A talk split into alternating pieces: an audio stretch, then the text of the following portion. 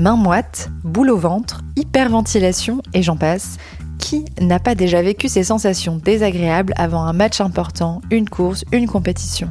Avec Antonin Givre, préparateur mental, on parle de l'anxiété de performance dans le sport. Qu'est-ce que c'est et comment gérer cette pression si pesante?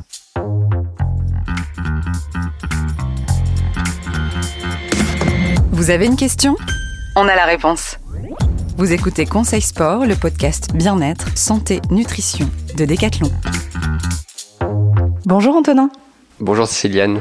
Merci de, de m'accorder ce temps pour parler d'anxiété, de, performance.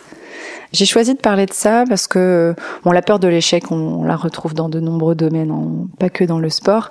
Et j'imagine qu'il y a différents profils et différents stades d'anxiété. Tu vas pouvoir nous en dire plus. Nous, on va se focaliser évidemment sur la pratique sportive et l'anxiété dans ce domaine-là.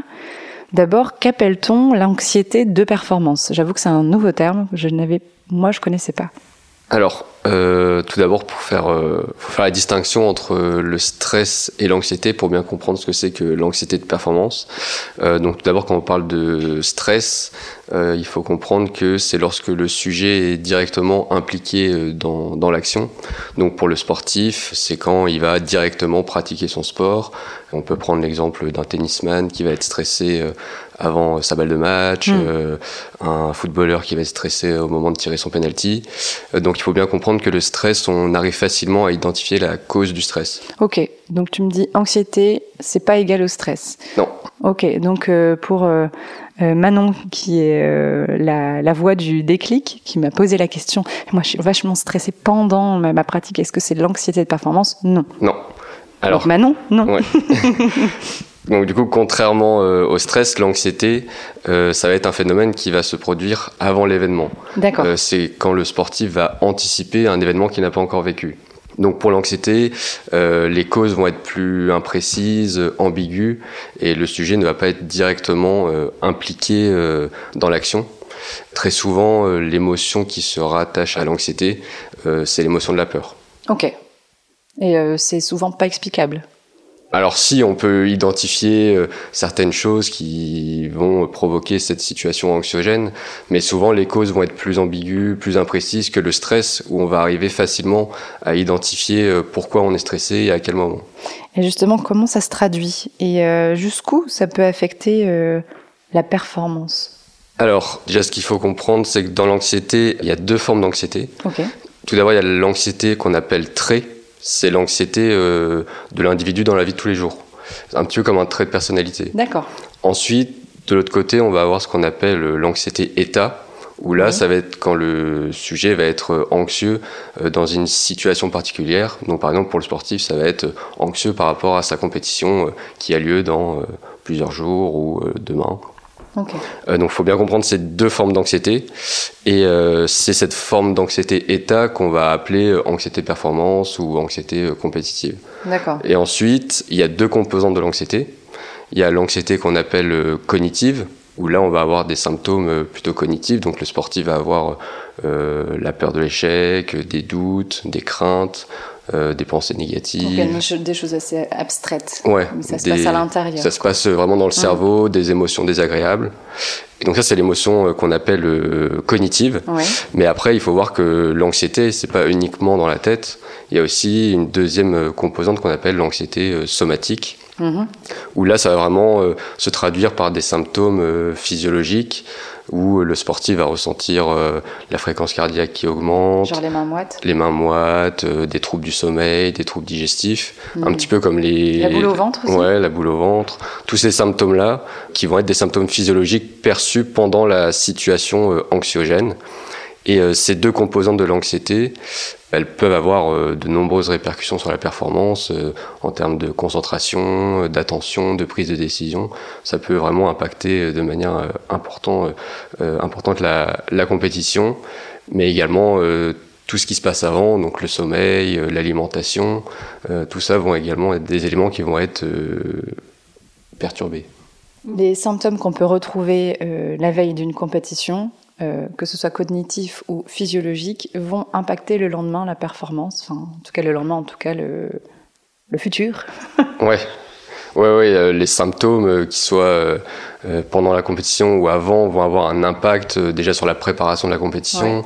Euh, on sait très bien que le bien-être du sportif pendant et avant une compétition, c'est quelque chose de très important. Donc si déjà avant sa compétition, il n'est pas dans de bonnes conditions pour être performant, ça va être très compliqué le jour de la compétition. Toi qui es préparateur mental, tu viens de nous donner les symptômes cognitifs et les symptômes somatiques, physiologiques. Est-ce que tu as des astuces quand même à donner à nos sportifs quand ils ressentent ça? Bah déjà, le plus important pour le sportif, s'il a besoin de travailler sur euh, son anxiété, c'est d'aller consulter un préparateur mental mm. adapté euh, à ce qui lui correspond mm. et ou un psychologue du sport. Mais après, euh, ça va vraiment euh, dépendre des, des, individus. Il va y avoir des outils qui vont fonctionner sur certains sportifs et d'autres non. Mais on peut penser euh, aux techniques de relaxation, aux techniques de respiration. Dialogue interne aussi. Ouais, le discours interne pour tout ce qui est cognitif. Mm. travailler sur les émotions, l'émotion de la peur, le contrôle de la peur. Et euh, il y a également euh, tout ce qui est routine de performance pour préparer justement le temps avant la compétition. D'accord. Pour prendre un exemple très concret, Raphaël Nadal, dans son livre euh, Rafa, il explique que c'est un sportif et une personne très anxieuse dans la vie de tous les jours. Oui. Et, Ouais, c'est un trait et plus la compétition, euh, Qui ça rajoute va. un état. C'est ça, ouais. Ça va augmenter son anxiété. Donc lui, tout au long de sa carrière, il a construit des routines de performance euh, avant la compétition, pendant la compétition, pour contrer et essayer de rester dans le moment présent pendant qu'il est en train de pratiquer. Euh, Donc c'est ça, ces fameux rituels. Euh, c'est ça, ces routines de performance avant de servir. Routine de performance quand et c'est des routines qui commencent bien avant le, la compétition. Hein. Donc ça, la routine, ça, c'est quelque chose qui cadre, qui rassure le sportif et la sportive? C'est ça. En fait, ça va permettre au sportif de savoir ce qu'il a à faire quand il en a besoin et ça va lui permettre de vraiment rester euh, dans le moment présent et éviter euh, les ruminations sur le passé ou euh, de penser à l'avenir ou au prochain point qu'il a à jouer. Ok. À quoi c'est dû cette peur, cette angoisse? À quoi c'est dû? C'est très variable en fonction des individus. Il n'y a pas vraiment de profil type. Mais ce qui est sûr, c'est qu'une personne qui a un trait d'anxiété assez important dans la vie de tous les jours a de fortes chances d'avoir une, une, anxiété état pendant ou une anxiété compétitive importante euh, lorsqu'il va pratiquer une compétition. Ou, euh... Est-ce que ça peut te lier à la confiance ou pas? Euh, dans ce qu'on fait? oui, ça peut être lié à la confiance, la peur de l'échec, mm. mais aussi on a des aussi aux interprétations qu'on fait de mm. comment on interprète l'échec, euh, comment on comment interprète. on rebondit derrière un échec. C'est ça, ouais. Et très souvent, ce qu'on retrouve quand même, c'est que euh, les personnes anxieuses ou qui ont une anxiété euh, compétitive importante, c'est des personnes qui ont des difficultés à rester dans le moment présent et qui vont beaucoup se projeter ou ruminer sur des choses qu'ils ont déjà faites. Oui, donc là, on peut largement conseiller, par exemple, la méditation. Qui Aussi, ouais qui a un gros travail en tout cas, enfin qui fait partie des outils pour euh, s'ancrer dans le moment présent. Ouais. Donc la méditation, ça peut également servir pour la concentration, etc. Mais pour l'anxiété, ça a également euh, la gestion des émotions, l'anxiété, la concentration. Bon, je repense à, à mes sensations avant de, faire une course ou une compétition. Moi, souvent, c'est vraiment les mains moites qui me gênent le plus et le cœur qui accélère. Je sais jamais dire si t'es pressé de le faire ou si c'est euh, tout simplement une anxiété euh, qui s'exprime. Pour tout ce qui est mains moites, gorge sèche et des choses assez concrètes qui se passent sur notre corps, est-ce que tu as quelque chose à faire juste avant? Euh, oui, il y a des outils. Euh, L'un des outils le plus simple à s'approprier, c'est les techniques de respiration. Ouais. Donc on peut penser à la respiration ventrale en pratiquant une, une expiration euh, plus longue que l'inspiration pour activer euh, le système nerveux parasympathique. Okay. Qui va parasympathique, permettre. Parasympathique, c'est quoi? Dans le cerveau, il y a deux systèmes nerveux, parasympathique et sympathique. Oui. Et pour ralentir tous les mécanismes du corps, il faut activer ce système nerveux parasympathique. D'accord. Et en faisant de la respiration ventrale, en ayant une expiration plus longue que l'inspiration, physiologiquement, on va naturellement activer le système nerveux parasympathique. Ok, on dupe le cerveau, on lui dit que tout va bien, quoi. C'est ça. Ok. oui, c'est magique. Enfin, J'imagine qu'il n'y a pas que ça, mais Il y a de l'entraînement et il faut bien, ouais, bien pratiquer. Oui, ça c'est important que tu le dises.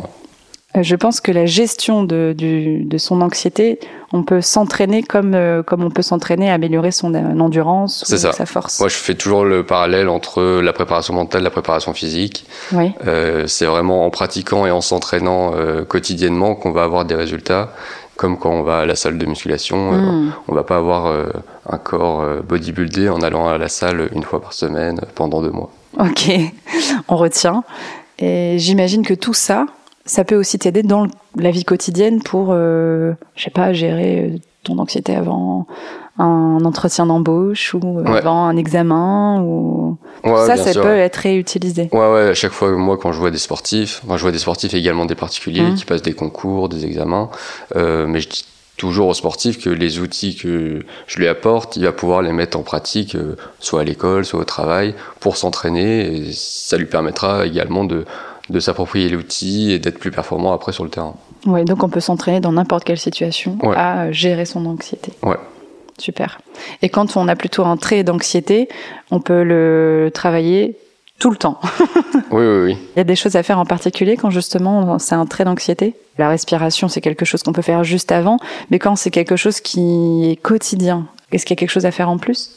Euh, bah, quand c'est quotidien, il faut peut-être euh, trouver des stratégies euh, plus profondes.